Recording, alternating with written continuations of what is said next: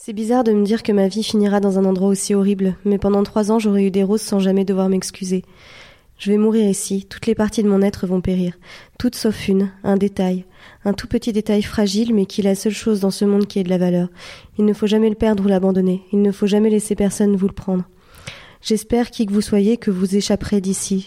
J'espère que le monde changera et que tout s'arrangera. Et ce que j'espère plus que tout, c'est que vous me comprendrez quand je vous dis que même si je ne vous connais pas, même si je n'ai jamais eu l'occasion de vous rencontrer, de rire avec vous, de pleurer ou de vous embrasser, je vous aime. De tout mon cœur, je vous aime.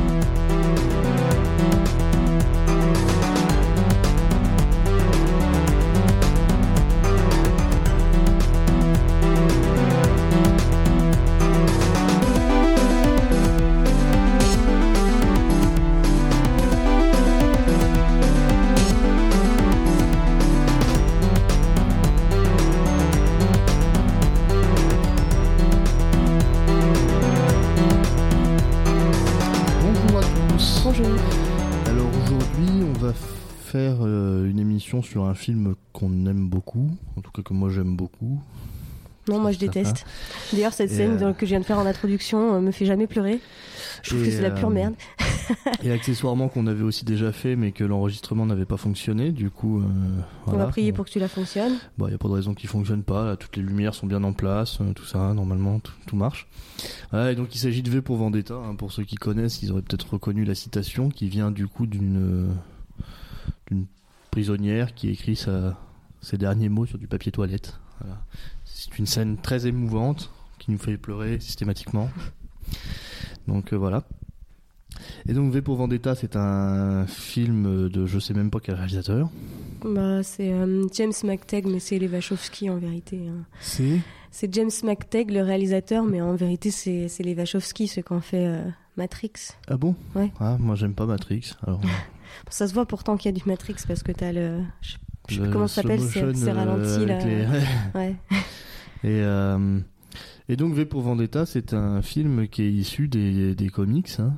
Mhm. qui est, je sais pas si c'est un DC, je sais pas quoi. Mm, je crois que c'est DC, ouais. Il me semble.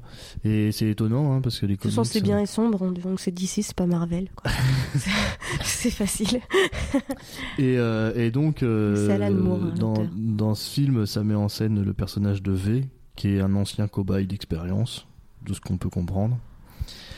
Et qui, du fait de ses expériences, a acquis une endurance et une force un peu hors norme et qui surtout va vouloir se venger d'un gouvernement euh, qui est euh, oppressif et euh, et bah oppressif quoi rien d'autre un gouvernement de merde quoi et bien sûr lui il est très cultivé Enfin ouais, en fait, je voulais dire qu'il était oppressif et réducteur en fait le, mhm. gouvernement. Il brime la culture, il brûle des livres. Fahrenheit 451. Il, il, condamne, il condamne toutes les personnes qui possèdent des œuvres d'art et tout condamne très sévèrement l'homosexualité aussi. Bah, et puis les autres religions aussi. Hein. à un moment, t'as un personnage qui se fait exécuter parce qu'il a un Coran chez lui. Euh, oui, mais c'est pas. Oui. Oui, mais je sais pas si c'est dû au fait que c'est parce qu'il a un Coran ou si. Si, c'est pour ça. non, mais, si, mais euh, je sais que c'est parce qu'il a un Coran, mais est-ce que c'est dû au fait que le Coran c'est un objet culturel et que c'est déjà un livre et donc qui est source de savoir, ou est-ce que c'est parce que justement c'est spécifiquement le Coran? Mmh, Est-ce que ça serait pas pareil si c'était la Bible, quoi? Oui, oui, c'est Enfin, ça, après, je sais pas. Mais bon, en tout cas, c'est un gouvernement vraiment très répressif. Et bien sûr, qui met à mort, hein, avec une peine de mort presque systématique, hein, le moindre petit truc. Hein. TPD, un point. TPD décapité. Hein. Ouais, c'est ça. Brûlé, un point. Et t'es gay et t'es noir, alors là. et, euh, et donc, euh, dans, ce, dans ce gouvernement répressif, où il y a un un horaire de nuit, je crois, un couvre-feu. Oui, oui, il y a un couvre-feu. Bah, c'est presque la scène d'intro. Hein. Bah, c'est même carrément la scène d'intro. Oui, c'est la scène d'intro, c'est ça, c'est pour ça que je parle du couvre-feu. Mm. Et donc, euh, c'est vraiment une, une, société pas du tout euh, kiffante, hein, et donc V va vouloir euh, faire passer ses idéaux et faire euh, et libérer un peu le, le monde, enfin le monde, en tout cas sa patrie de ce. Oui, parce qu'en fait c'est une ville, mais. c'est juste en Angleterre. c'est en, Angleterre, on ne sait pas ce qu'il en est du reste du monde. Oui, on ne sait pas ce qu'il est. Enfin d'ailleurs, ça a l'air d'être le reste du monde est probablement aller, ça va, mais mhm. c'est c'est un pays fermé en plus. Voilà, c'est comme donc donc on n'a aucune information sur le reste du monde. Et donc il va se, essayer de libérer le, peuple de cette oppression du joug, le joug, comme le joug. Le joug Non, le joug. Allez, trois minutes d'émission, première référence à et donc euh, ils vont faire, ils vont faire ça. Enfin, il va faire ça. Et le début du film commence donc sur euh, Nathalie Portman. Evie. C'est bien elle, hein Oui. Je me souvenais plus. Oui, oui. Euh, qui euh, qui euh, rompt le, le couvre-feu. Elle est Mhm. dehors dans la nuit. C'est pas bien. Et elle se fait aborder par euh, deux gars qui veulent euh, la violer, clairement, je pense. Mhm. et qui sont en plus d'être des, des violeurs et des psychopathes, euh, des, des membres. Des flics en euh, fait. c'est un peu l'équivalent des ça, flics. c'est des, c'est des gars du gouvernement. hein, Qui qui- s'appelle le doigt. le, le doigt. Ouais. Doigt, doigt, doigt, doigt, doigt. 4 minutes, première référence à American Dad. et euh, Je t'aide pour les. euh, ça s'appelle référence avec le le minutage, c'est bien. et euh, et du coup voilà, euh, elle se fait agresser par ces deux types et donc euh, V va faire son entrée en scène euh, en les En toute simplicité, en toute simplicité, sans aucun sens de la mise en scène. carrément.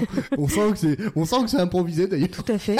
Parce qu'en vérité, ça l'est, c'est improvisé. Le mec, il pop comme ça, à moins qu'il la suivait déjà avant, et du coup, ça le rend un peu bizarre, mais mais du coup, il fait une entrée en scène, ouais, très théâtrale, hein, où il fait une longue tirade où il n'y a Que des V. pas, pas que des V, hein, Mais des consonnes sinon- en en V en fait. Ouais, et, et, euh, ça rend vachement bien. euh, Ouais, en- dans toutes les langues, ça a de la les- Dans gueule. toutes les langues, du coup. Enfin, je sais pas écouter en espagnol, euh, je donc pas. le, travail de traduction est En anglais, en énorme. français, ça pète en tout cas.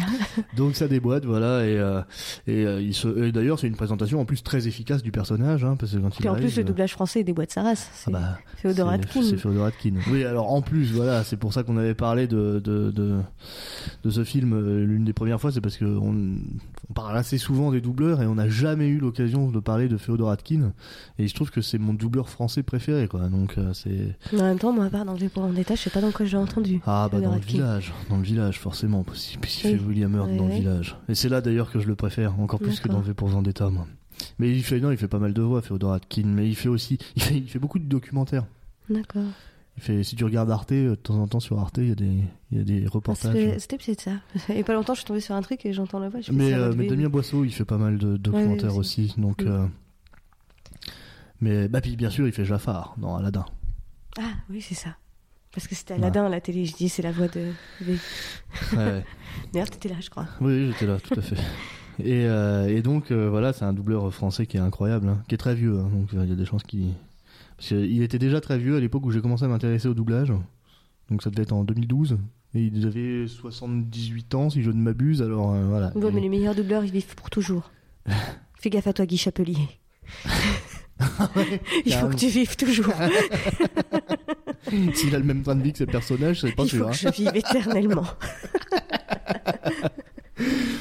Et, euh, et du coup, bah voilà, dans, donc dans V pour Vendetta, on va suivre les aventures de ce type qui est masqué donc, hein, parce que son visage et, et son corps d'ailleurs d'une manière générale, il porte des gants, etc. Mhm. Et a priori euh, Il est mystérieux. gravement brûlé en tout cas. Ouais. Et donc, ça, on le voit pas tout de suite. non, on le voit pas tout de suite, mais on le découvre. Ouais, ouais. Et donc ce personnage est, et c'est un personnage évidemment très cultivé, hein, d'une grandeur d'âme, euh, bienveillant, euh, etc. Tout, un- Bienveillant, pas avec les gens qui lui ont fait du mal. Hein.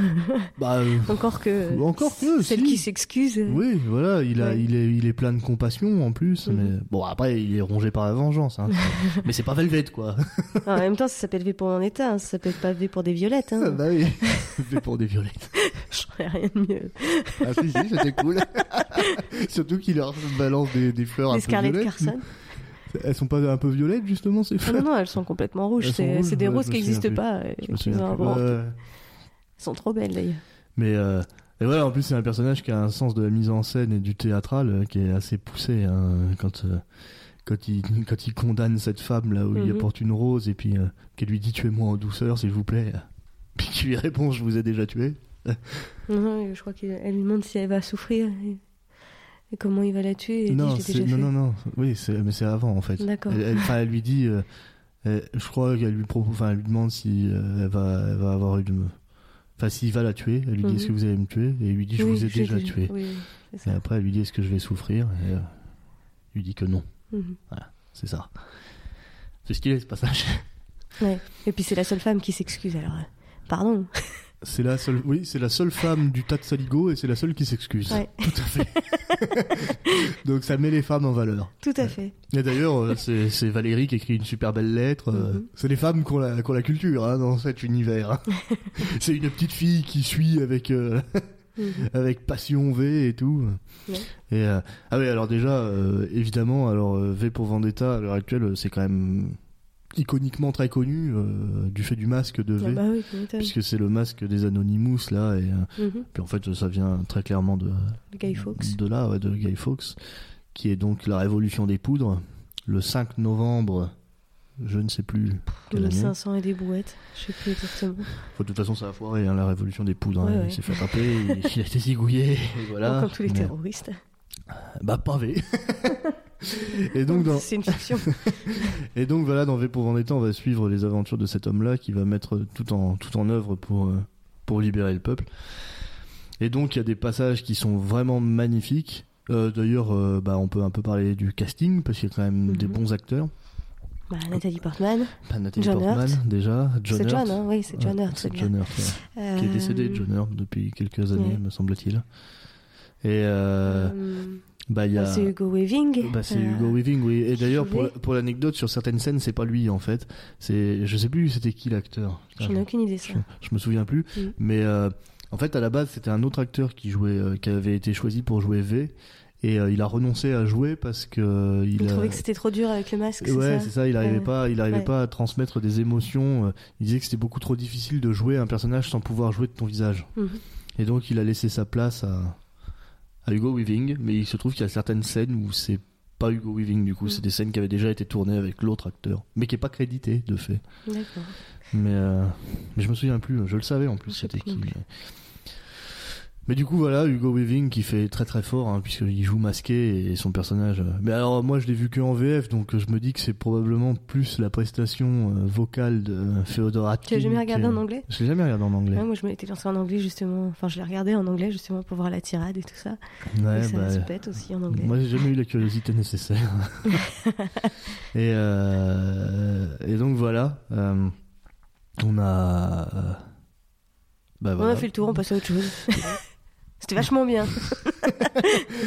Non, bah, en fait, on peut vite, vite faire le tour, hein, parce que Mhm. c'est bon. Après, on peut raconter l'histoire plus en détail, mais c'est pas. J'essaye de me rappeler le nom d'un autre acteur, mais j'arrive pas à retrouver. Parce que.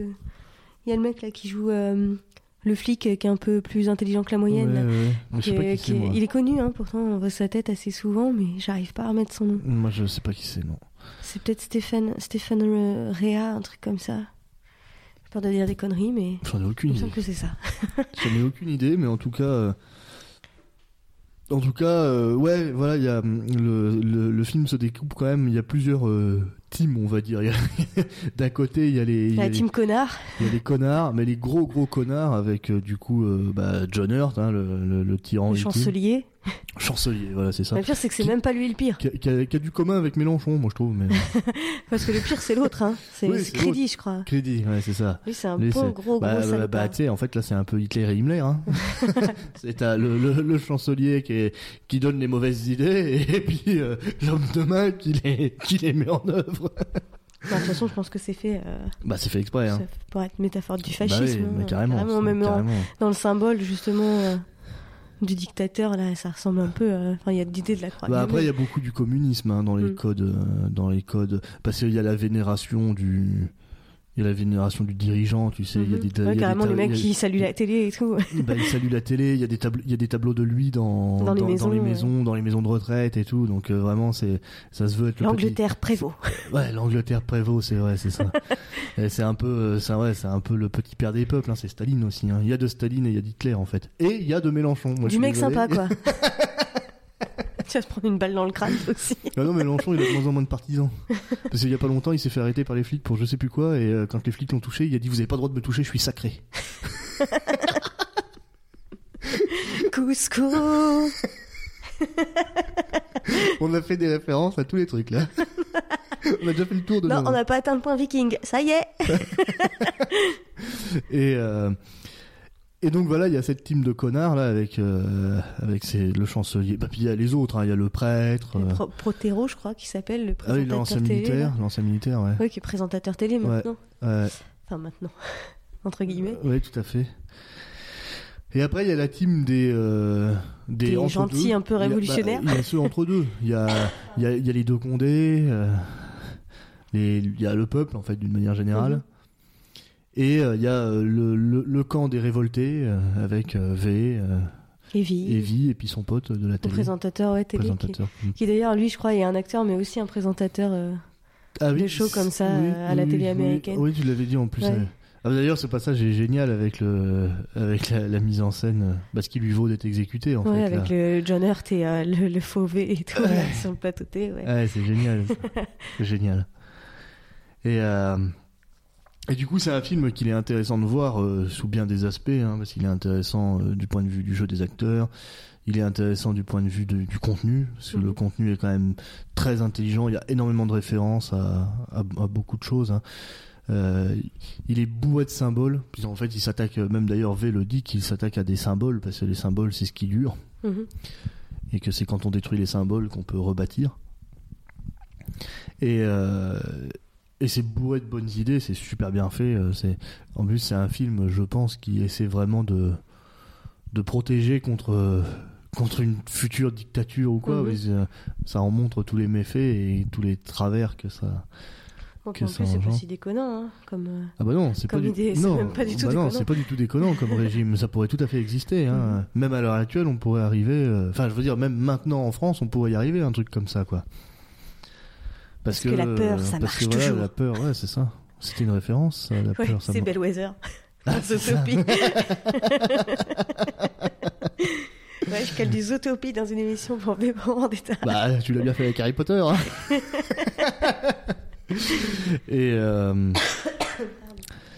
non, mais c'est pas très grave. T'es un peu malade, voilà. Coronavirus. T'es excu- L'actualité. Cor- cor- coronavirus. et euh... et donc, euh, je sais plus ce que je disais. Oui, donc il est intéressant sur plein de points de vue. Et euh, c'est aussi intéressant parce que je pense qu'on peut prendre le temps si on si on enfin nous on le prendra pas hein, parce qu'on connaît pas mais euh, mais quand on connaît les comics ça peut être sans doute intéressant de Mhm. de voir un peu le si ça a bien été retranscrit et tout je pense que ça a été pas mal foutu hein. Ah, puis je pense que c'est un film qui peut plaire un peu euh, vraiment à un large public parce que euh, Ah, non bah, seulement c'est intéressant, mais en plus c'est pas chiant. Les mecs qui juste euh, ouais, il y a beaucoup d'action kiffent, euh, kiffent ouais. se poser devant un gros film d'action où ça pète des gueules de partout, bah tu peux kiffer devant V pour Ah Vendetta. ouais. Parce que moi en plus je trouve que la scène finale où euh, où il est euh, Les idées sont à l'épreuve des balles. bah quand bah, puis surtout c'est la scène où il est debout et puis qu'ils sont je sais pas combien en face de lui avec des flingues et tout euh, et puis qui lui dit euh, si je suis qui leur dit si je suis pas mort euh, quand vous avez plus de balles dans vos dans vos dans vos flingues euh, Je vous tue tous quoi Oui, il a dit vous avez, je crois qu'il dit vous avez des armes et l'espoir que que vous arrivez à recharger avant que je vous tue tous, un truc comme ça. et puis que là après c'est tout au ralenti et puis qu'il se les fait euh, juste le Ouais, temps en plus je trouve que c'est badass le ralenti dans ce film. Ah, bah, je suis pas bah, du tout adepte de Bah, ralenti, moi je ça. mais, mais c'est parce que le ralenti est super bien fait parce qu'en plus euh, c'est c'est vraiment euh, il leur dit je crois que pour recharger une arme un militaire aguerri ça lui prend 7 secondes un truc Mhm. comme ça et du coup euh, en 7 secondes il les tue tous et tu vois le Je les ai tués, je les ai tous tués. t'as t'as vraiment le plan où, où on voit le gars qui désarme son, son chargeur pour aller le remplacer et tout puis en fait c'est c'est intercalé euh, euh, la- l'avancement du rechargement à mesure qu'il les tue c'est génial et puis il tue le dernier à main nue comme il l'avait dit d'ailleurs hein, qu'il le Ouais, tuerait Avec ses mains autour de son cou. avec ses mains autour de son cou euh, c'est génial surtout que c'est une grosse enflure le personnage le méchant en face donc euh, donc c'est jouissif quand euh, quand on le voit se faire attraper puis qu'il est en train de crever puis qu'il se dit c'est pas possible Un peu comme quand Lisbeth Salander se venge de Bjorman. Ah ouais, Ouais, carrément, carrément.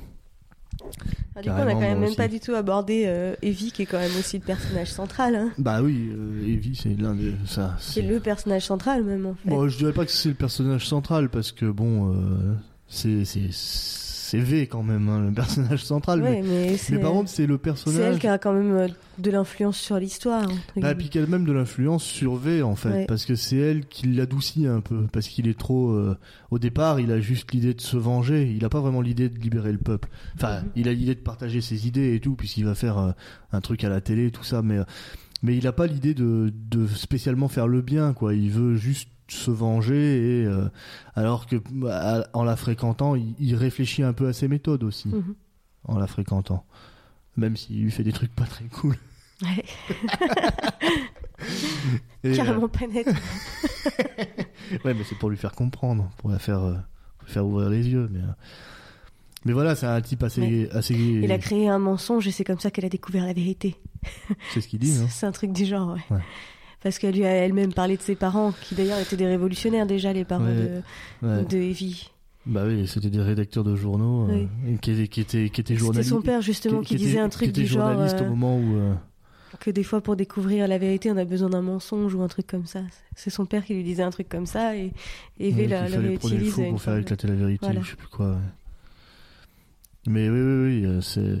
Bah puis, oui, le personnage d'Evie est, est très bien. Elle est, elle est, euh, enfin, elle apporte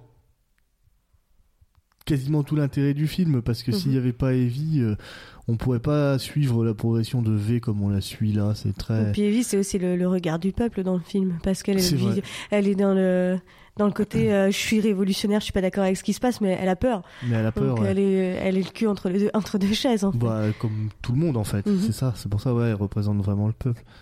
Et puis il y a des il y a c'est c'est il y a des scènes pas mal fortes aussi dans V pour Vendetta quand à la fin t'as tout le peuple qui est devant euh, devant le parlement euh, Mhm. avec les masques et tout et que il y a l'armée qui est, qui, qui est là mais qui veut pas faire feu quoi parce que c'est des mecs et hein, ils ont pas envie de les tuer.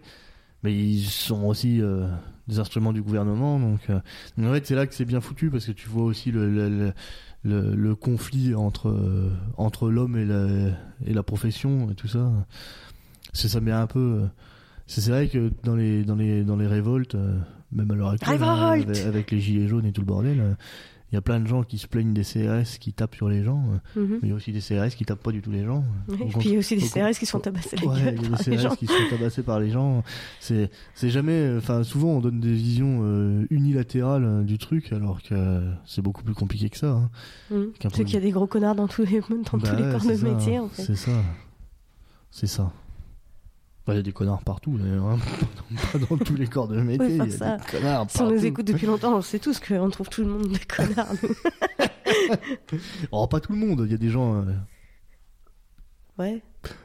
Les parents. Non, pas seulement. Moi, j'ai deux, trois amis. que- Il y a deux, trois mecs qui sont pas si mal. Le reste, on les fout sur des îles et qui vivent ensemble. Mais ils notent que c'est parce qu'ils me ressemblent. Hein. Là, je dis ça, mais en vérité, à la boutique, je rencontre pas mal de gens qui sont pas si cons. Ils seront contents de l'entendre. Non, mais ce qui est étonnant, c'est surtout qu'en fait, euh, d'ailleurs, à la boutique, je rencontre plutôt que des gens intéressants et intelligents, cultivés, qui ont des choses à dire.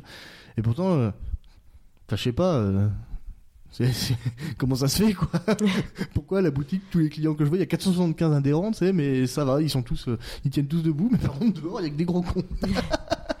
C'est parce que les gros cons font plus de bruit. A toujours été. C'est peut-être ça.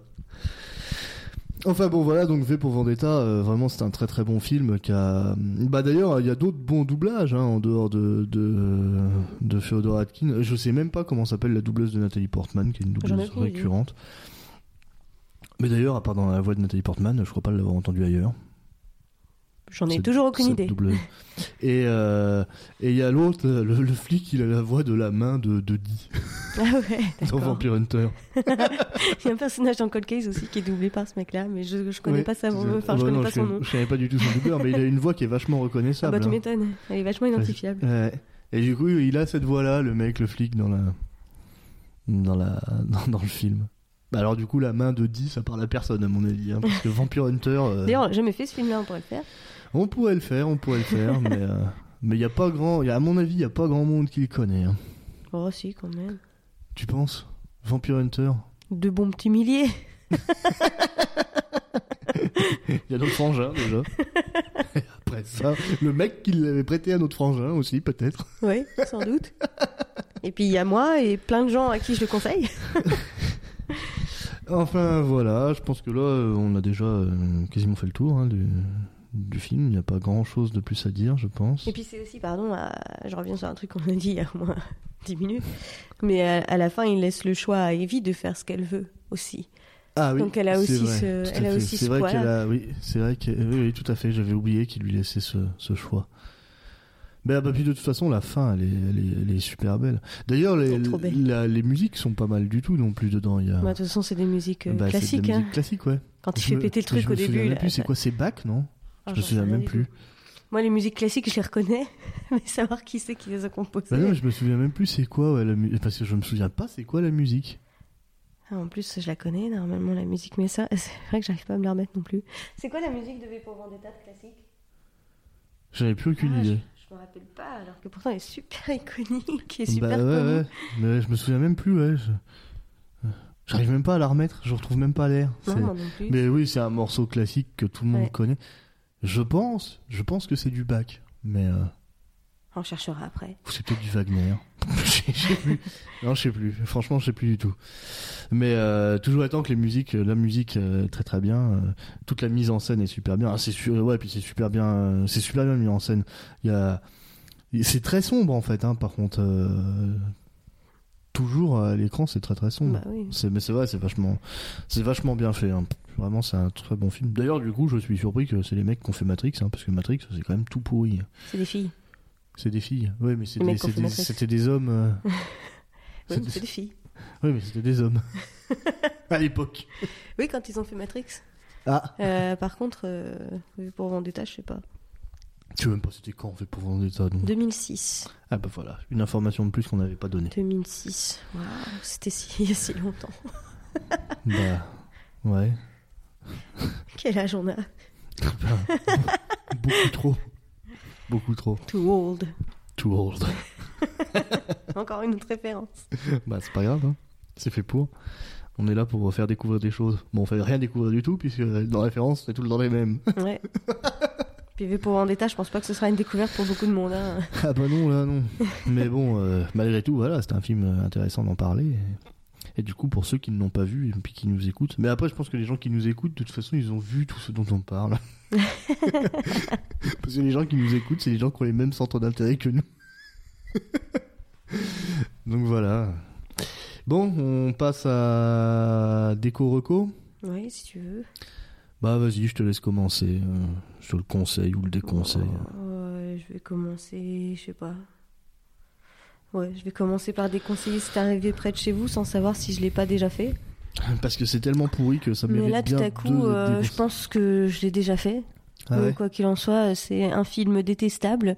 Euh, je l'ai acheté, je l'ai regardé, je suis allée le revendre aussitôt parce que je ne voulais même pas avoir ça chez moi. J'avais honte, je me sentais sale, comme si j'avais volé dans un magasin sans le faire exprès. Oui, c'est du vécu. Petite Euh. anecdote, hein, moi je peux raconter une histoire tout à fait hilarante concernant un vol involontaire. L'autre jour, euh, enfin yo, ça fait quelques temps déjà maintenant. L'autre jour, il y a euh, dix ans. Non, non, c'était pas il y a 10 ans, ça fait même pas un an je pense. Hein. Parce en plus, euh, ouais, ouais, enfin, j'allais dire j'habitais déjà euh, là où j'habite maintenant, mais ça fait 4 ans que j'habite là, donc... euh. mais en tout cas, j'avais, j'étais allé faire mes courses, machin, tout. J'ai mis mes 70 balles de courses et, et sauf que comme j'étais très chargé dans le magasin, j'avais mis la tablette de chocolat que je voulais manger dans, dans, dans ma poche. Et, euh, arrivé à la caisse, bon bah j'ai totalement zappé forcément. Et, euh, et du coup, je suis parti euh, sans payer mon chocolat. J'habite quand même à, à 10 minutes à pied de, du magasin, hein, donc je rentre très chargé, tout ça. J'arrive chez moi, je vide mes courses et là je me rends compte que j'ai la tablette de chocolat dans dans, dans, dans la, poche. Et du coup, comme je suis quelqu'un de particulièrement honnête, euh, je me suis dit bon bah c'est pas grave, je retourne au magasin et puis je vais je, vais le payer mon mon chocolat. Et du coup, je retourne à la caisse tout en leur disant bah voilà j'ai j'ai volé j'ai volé euh, malgré moi une tablette de chocolat donc je viens pour pour la régler. Et la nana, elle m'a regardé avec des yeux tout ronds. Et, et- et elle s'est foutue de ma gueule. Elle a rigolé. et elle m'a dit sérieusement? Bah ouais, je sais pas, je suis quelqu'un d'honnête. Et ce qui me fait délirer, c'est que malgré ça, alors que c'est les mêmes euh, caissiers tout le temps, hein, Ouais. euh, donc euh, la gonzesse en question, euh, je vois régulièrement, et bah on continue de me demander de d'ouvrir mon sac quand, quand je viens. Des fois, je vole des trucs. Pas sûr. On se fout de ma gueule parce que je suis honnête, mais en plus, on me suspecte malgré tout de. Ça, ça va pas bien. Hein bon, voilà, fin de l'anecdote. Oui, enfin bref, euh, bah, c'est arrivé près de chez vous, euh, c'est mauvais. J'ai entendu et lu beaucoup de gens qui en disent du bien, Ah, mais il y a énormément de gens qui adorent. mais je n'ai et je n'ai jamais compris. Je, je n'arrive pas à comprendre parce que je trouve vraiment que ce film et sale, qu'il a rien d'intéressant. Enfin, si, à la rigueur, l'idée de le faire en forme de documentaire comme ça, pourquoi pas. D'ailleurs, c'est ce qui m'avait attiré de prime abord, mais non, je trouve ça juste de la merde, quoi. Je sais pas ce que les gens ils cherchent quand ils regardent des, des films pareils. Bah, juste, en plus, euh, c'est avec Benoît Poulvord déjà, donc. euh, bon, pff, moi, j'ai pas de grief contre lui. Enfin, juste, c'est un acteur, je m'en fous. J'ai pas de GF contre lui, mais je, je sais pas, sa tête me revient pas, donc. euh, J'ai du mal avec lui à l'écran. Non, puis moi, enfin, déjà, j'ai du mal avec tout. Tous ces films là qui te montrent des mecs euh, qui sont des connards euh, à la Tony Montana ou euh, ou même dans Orange Mécanique mais dans Orange Mécanique on te le montre tout en te montrant que c'est de la merde quoi enfin que c'est un que c'est un sale type et que il va s'en prendre plein la gueule après tu vois. mais là là je vois pas ce, ce à quoi on veut m'amener avec un film pareil d'ailleurs je crois que je l'ai même pas regardé en entier hein, donc ça se trouve c'est dans les dernières minutes que ça transcende tout et que ça devient exceptionnel mais J'y crois pas, La plupart des gens l'aiment beaucoup pour le monologue du pigeon. Je sais même pas ce que c'est, ce monologue du pigeon, mais. euh, bah je sais pas non plus hein. j'ai dû partir avant hein.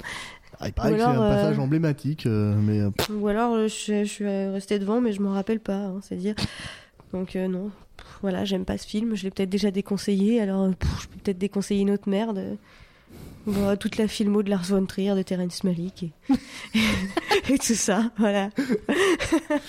Donc là, on était sur du déconseil. Ouais. Je vais rester dans la même veine. Donc euh, je vais déconseiller Requiem for a Dream, moi. Mais d'une manière générale, ça va être comme Marine. Je déconseille euh, Mhm. pas spécifiquement Requiem for a Dream, mais plutôt tout Darren Aronofsky parce que c'est quand même Bon, bien. il a fait des trucs bien Darren Aronofsky, Ouais, il a fait quoi? De Fontaine, Ouais, voilà. À part ça. mm, Black Swan, ouais, ouais, Black Swan, c'est chiant quand même.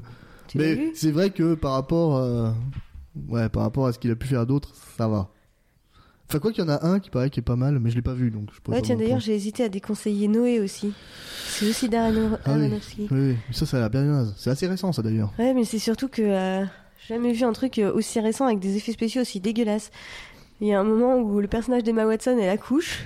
Il est bébé, mais ils sont traumatisants, genre euh, du niveau du bébé dans Twilight, quoi. Mais tu sais que, petite anecdote, moi le seul film de Darren Aronofsky que j'aime bien, vraiment bien, c'est The Fountain. Mhm. Et dans The Fountain, The Fountain. The Fountain, bah ouais, comment tu veux dire? Je sais pas. Et bah, hum, en tout cas dans ce film, le Darren Aronofsky d'habitude il travaille tout le temps, tout le temps, tout le temps avec le même directeur photo. Mhm. Et là, c'est pas le même. Donc, donc, est-ce que ça revient à dire que finalement, c'est le, c'est le directeur photo qui a fait toute l'esthétique de ce film et qui l'a rendu vachement bien? Et que- En tout cas, c'est bien que ce, soit pas, que ce soit pas celui de Requiem for a Dream parce que c'est digne d'un d'un pauvre clip pourri. Ah ouais, c'est vraiment pourri Requiem for a Dream. Puis même, même le truc pour lequel il était vraiment adoré, à savoir sa musique, je la trouve sympa. Moi, j'aime bien la musique. de Requiem, mais Non, en fait, on l'entend tellement. Mais on Et on te la balance à toutes les sauces Elle- dans les tellement vraies Ouais. confessions intimes. Non mais tout. puis attends, on l'entend tellement même au cours du film qu'elle en devient insipide. Tu te dis mais putain mais pourquoi ils me mettent ça là? Euh, Enfin, je veux dire une musique au-delà du fait qu'elle doit être bien, il faut qu'elle soit adaptée. Tu mets pas une musique, euh, je sais pas. euh, Enfin, je mettrais pas celle-là euh, sur un gars qui fait une blague par exemple, tu vois?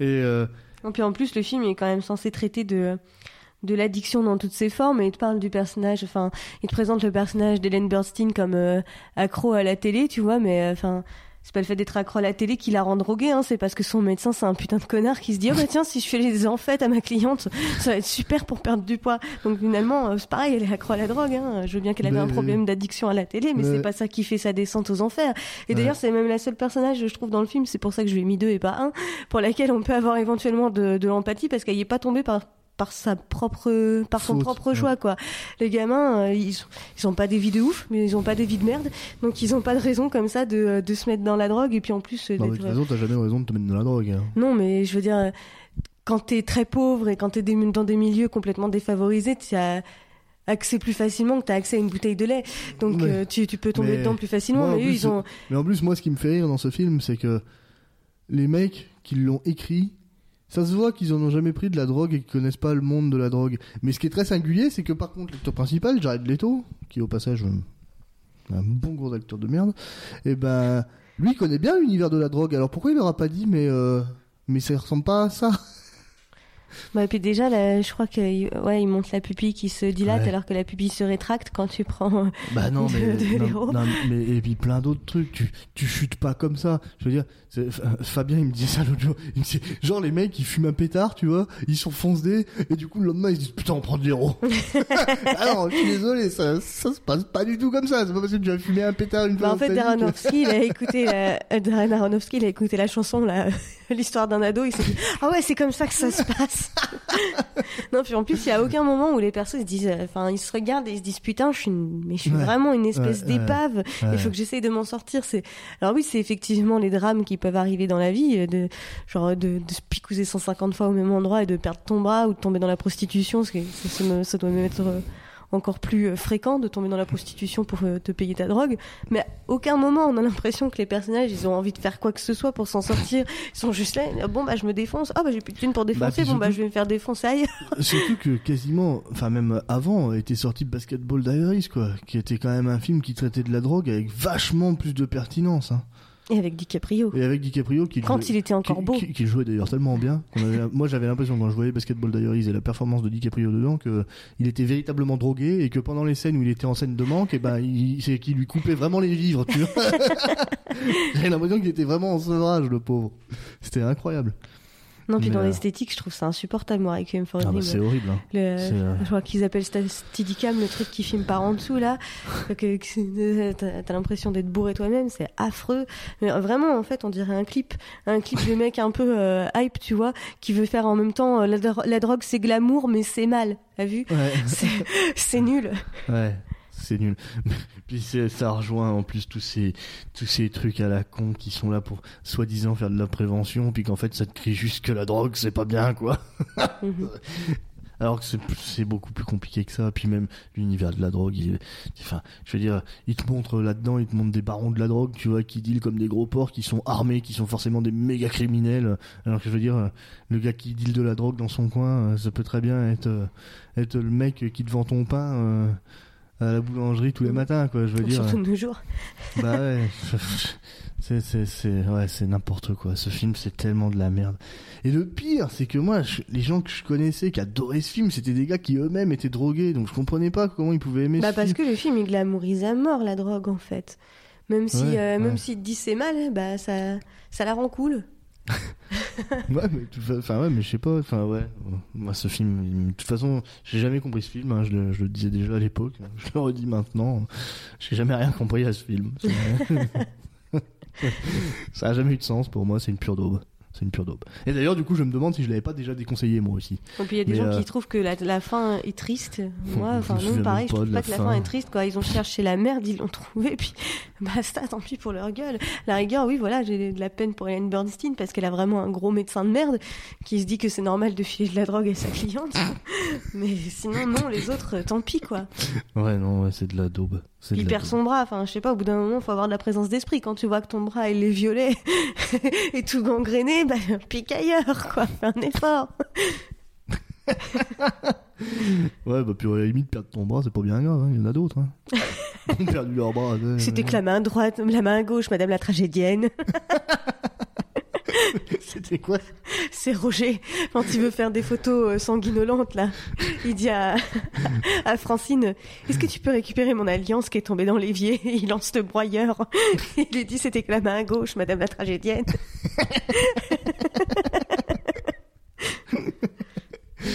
bon on passe au conseil? Oui. Tu commences? Ouais, Je allez, commence vas-y, je commence si tu veux. Je sais plus ce que je veux conseiller, mais. Ah oui, si je vais conseiller ça. Alors là, euh, je vais conseiller un manga. Alors euh, petite note, je le propose en vente à la boutique, hein, donc si vous le voulez, n'hésitez pas à passer le prendre. Je veux bien. Mais euh, mais c'est les c'est les Misérables en manga donc et euh, c'est très sympa parce que en fait euh, le l'auteur j'ai plus aucune idée de comment il s'appelle hein, mais euh, il a il s'est il s'est basé pour faire son manga non pas sur le- les textes de Victor Hugo des Misérables mais sur la traduction japonaise qu'il y avait eu à l'époque. Et en fait il faut savoir qu'à l'époque la traduction japonaise de des Misérables il était très difficile de traduire les Misérables en japonais.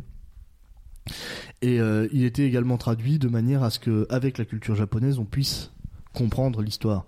Parce qu'en fait, euh, il y a une telle différence entre la culture japonaise et la culture euh, française, notamment à l'époque, hein, parce qu'à l'époque de Victor Hugo, euh, c'était quand même pas hier. hein. Et, et du coup, il y avait une telle différence entre les deux cultures qu'il l'a vraiment japonisé pour que ça soit tout en gardant toute l'esthétique française et tout. Hein. Mais et du coup, il a fait une une une, traduction qui était vraiment vraiment très libre euh, d'interprétation et qui donc amène un, regard neuf euh, sur l'œuvre des Misérables. Et, euh, là, euh, avec le manga qui se base sur, sur cette traduction-là de l'époque, euh, il donne un truc qui a vraiment grave de gueule. Alors j'ai lu que le premier volume, hein, je sais pas combien il y en a, je sais pas combien il y en a. Quand même, Les Misérables, c'est quand même relativement long. donc, euh, donc avoir Déjà en bouquin français, ça doit être trois gros pavés Ah euh, bah de cette épaisseur-là que, c'est que énorme, vous voyez pas l'épaisseur que je fais. C'est- énorme, Les Misérables. Hein, mais euh, on l'a vendu avec papa. D'ailleurs, hein. Les Misérables, c'est le, c'est un livre, c'est le livre qui contient le plus de mots. Parce que le, un, un livre en moyenne, et je l'ai appris récemment, c'est entre 30 000 et 90 000 mots. Il si- épais, c'est plus petit? donc si vous a- euh, donc si vous avez écrit euh, 90 000, euh, 30 000 mots, vous avez déjà écrit un roman en fait, enfin potentiellement un roman. Et ben Les Misérables, c'est le record du nombre de mots, et c'est 512 000 mots. Donc euh, voilà, c'est une œuvre assez colossale. En plus, le faire en forme de manga, ça peut ouvrir les enfants à lire des trucs Et qui, bah, qui les auraient pas eh bah, forcément c'est exactement pour ça que je trouve ça très intéressant, c'est qu'en plus le faire en manga, vraiment ça, Quand je dis les enfants, je pense à moi. ça, ça plonge les gens dans, dans, dans le dans la dans la dans la grande littérature française par le biais euh, d'une culture qu'on connaît beaucoup maintenant en France, qui est la culture du manga. Et euh, franchement, en plus, le, dessinateur met, euh, met, en- enfin, met un dessin extraordinaire au service de cette histoire. Quoi. Le dessin est vraiment très très beau. Il retranscrit les métaphores de Victor Hugo avec une, avec une, un talent euh, incroyable. C'est, magnifique. Donc euh, bon, alors je l'ai déjà conseillé en fait ce livre en, coup de cœur que je fais régulièrement sur Facebook pour les pour les bouquins. Donc si vous suivez la page du grain, vous l'aurez peut-être déjà vu passer. Mais mais si vous suivez pas la page du grain et si vous en avez rien à foutre, et ben voilà, ce livre je l'ai je, je, je le conseille euh, très fortement. Je pense que ça date pas d'hier, hein, c'est que je suis tombé dessus par hasard en fait. Donc euh, je pense que c'est un manga qui est pas qui a pas forcément été qui est pas forcément tout récent, mais qui en tout cas est vraiment très très bon, très magnifique. En fait, très magnifique, ça veut rien dire. je voulais dire très beau, mais euh, Oui, très magnifique. magnifique, mais euh, pas très magnifique. Mais bon, et voilà, vraiment, c'est c'est c'est superbe, c'est superbe. Mais bon, Les Misérables, de toute façon, ça vaut le coup d'être lu, hein, mais euh, Tu l'as lu, toi? Pas entier. Moi, j'ai jamais lu. Donc c'est pour ça que j'allais dire, mais euh, faut le courage. Moi, j'ai des grosses lacunes de lecture euh, française de. Ah bah, moi aussi. hein. de grands toute façon, classiques. de toute façon, même ce que j'ai lu des grands classiques, je m'en souviens plus. Par exemple, j'ai lu, euh, j'ai lu Zadig, je sais pas combien de fois, je m'en souviens pas. J'ai lu Candide, euh, si Candide, ça va, je m'en souviens pas mal parce que je l'ai étudié au lycée. Mais j'ai lu aussi, merde. Euh, 93 de Victor Hugo, j'en ai aucun souvenir. Je sais même plus que ce que je sais même plus ce que ça raconte. Enfin, ça raconte euh, la guerre de 1793, mais euh, je me souviens, je me souviens plus du tout.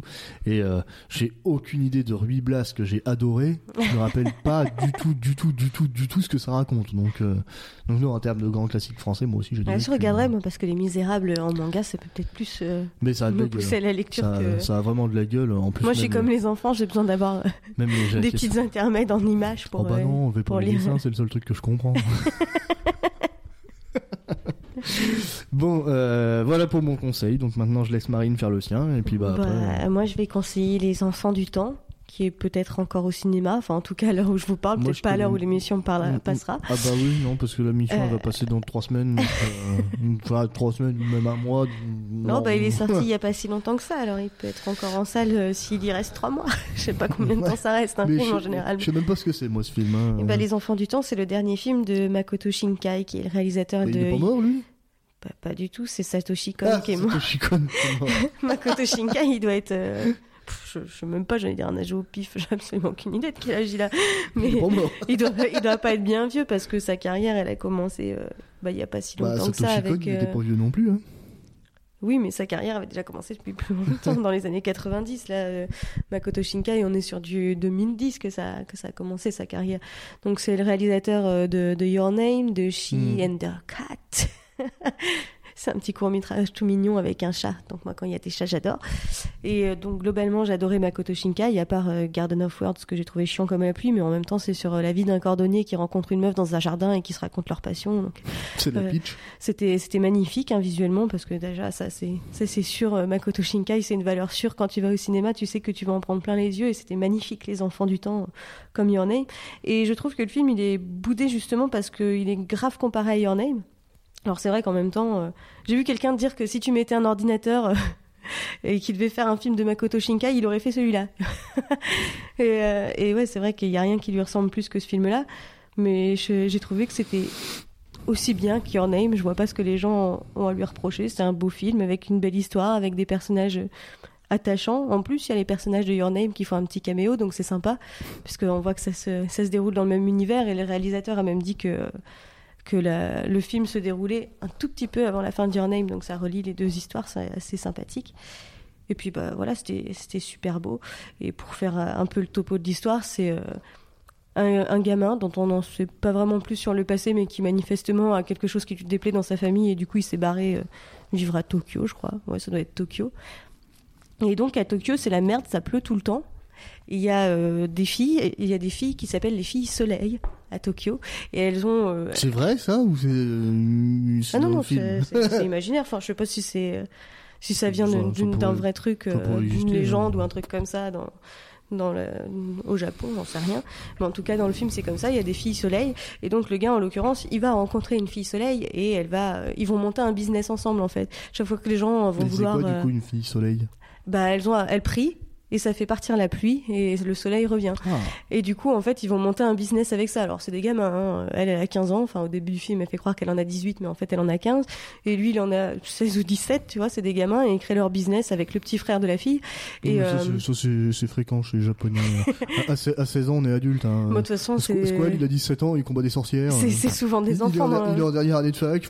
C'est souvent des enfants dans, dans, dans, l'animation japonaise. De toute Bon, façon. oui, dans, tout ce qui est japonais. Hein, Parce que pour le récit initiatique, c'est bien les enfants, parce que ça fait évoluer et passer à l'âge adulte, en fait. Bah, c'est les ados, coup, en fait, euh, du coup, plutôt. ouais, ouais. ouais. Et du coup, bah, dans ce film-là, ils montent euh, leur business. Alors tous les gens, à chaque fois, genre qui veulent se marier, euh, qui ont envie de faire un grand marché ou des trucs comme ça, ils vont payer la fille soleil pour qu'elle fasse partir la pluie. Sauf que bah c'est le bordel parce que la fille, elle perd son existence à force de à force de, euh, de prier pour ramener le soleil. Et le, le, la seule chose qui pourrait faire disparaître définitivement la pluie, c'est qu'elle se sacrifie. Donc là, j'ai raconté toute l'histoire. Mais ouais, c'était c'était vachement bien, c'était beau. Et puis il y a toujours un chat. Alors quand il y a un chat, c'est toujours bien. Puis il y a le personnage du petit frère de, de la fille qui est hyper attachant aussi. Donc j'ai trouvé vraiment bien comme film. Et vraiment très beau. C'est marrant l'histoire des filles soleil, ça fait penser aux, aux prophétesses de, de Padra dans, dans l'univers de Final Fantasy XIII. Après, c'est sûr que les gens qui ont vu Your Name peuvent trouver ça répétitif, mais si t'as vu toute la filmo de, de Makoto Shinkai, c'est toujours les mêmes thèmes. C'est, les gens qui, se séparent et qui finissent par se réunir, et c'était la même chose dans Your Name. Donc, euh, il y a des similitudes, mais l'histoire est originale et, et sympa. Donc, euh, moi, je le trouve pas moins bien que Your Name, puis super beau aussi. Bon, puis l'essentiel c'est de passer un bon moment. hein. Puis en plus, si t'as pas vu Your Name, du coup tu t'en un peu. Hein. Voilà. Je veux dire, euh, moi j'ai pas vu Your Name, je pense que je verrai ce film, je me dirais bah c'était bien. voilà, c'est tout.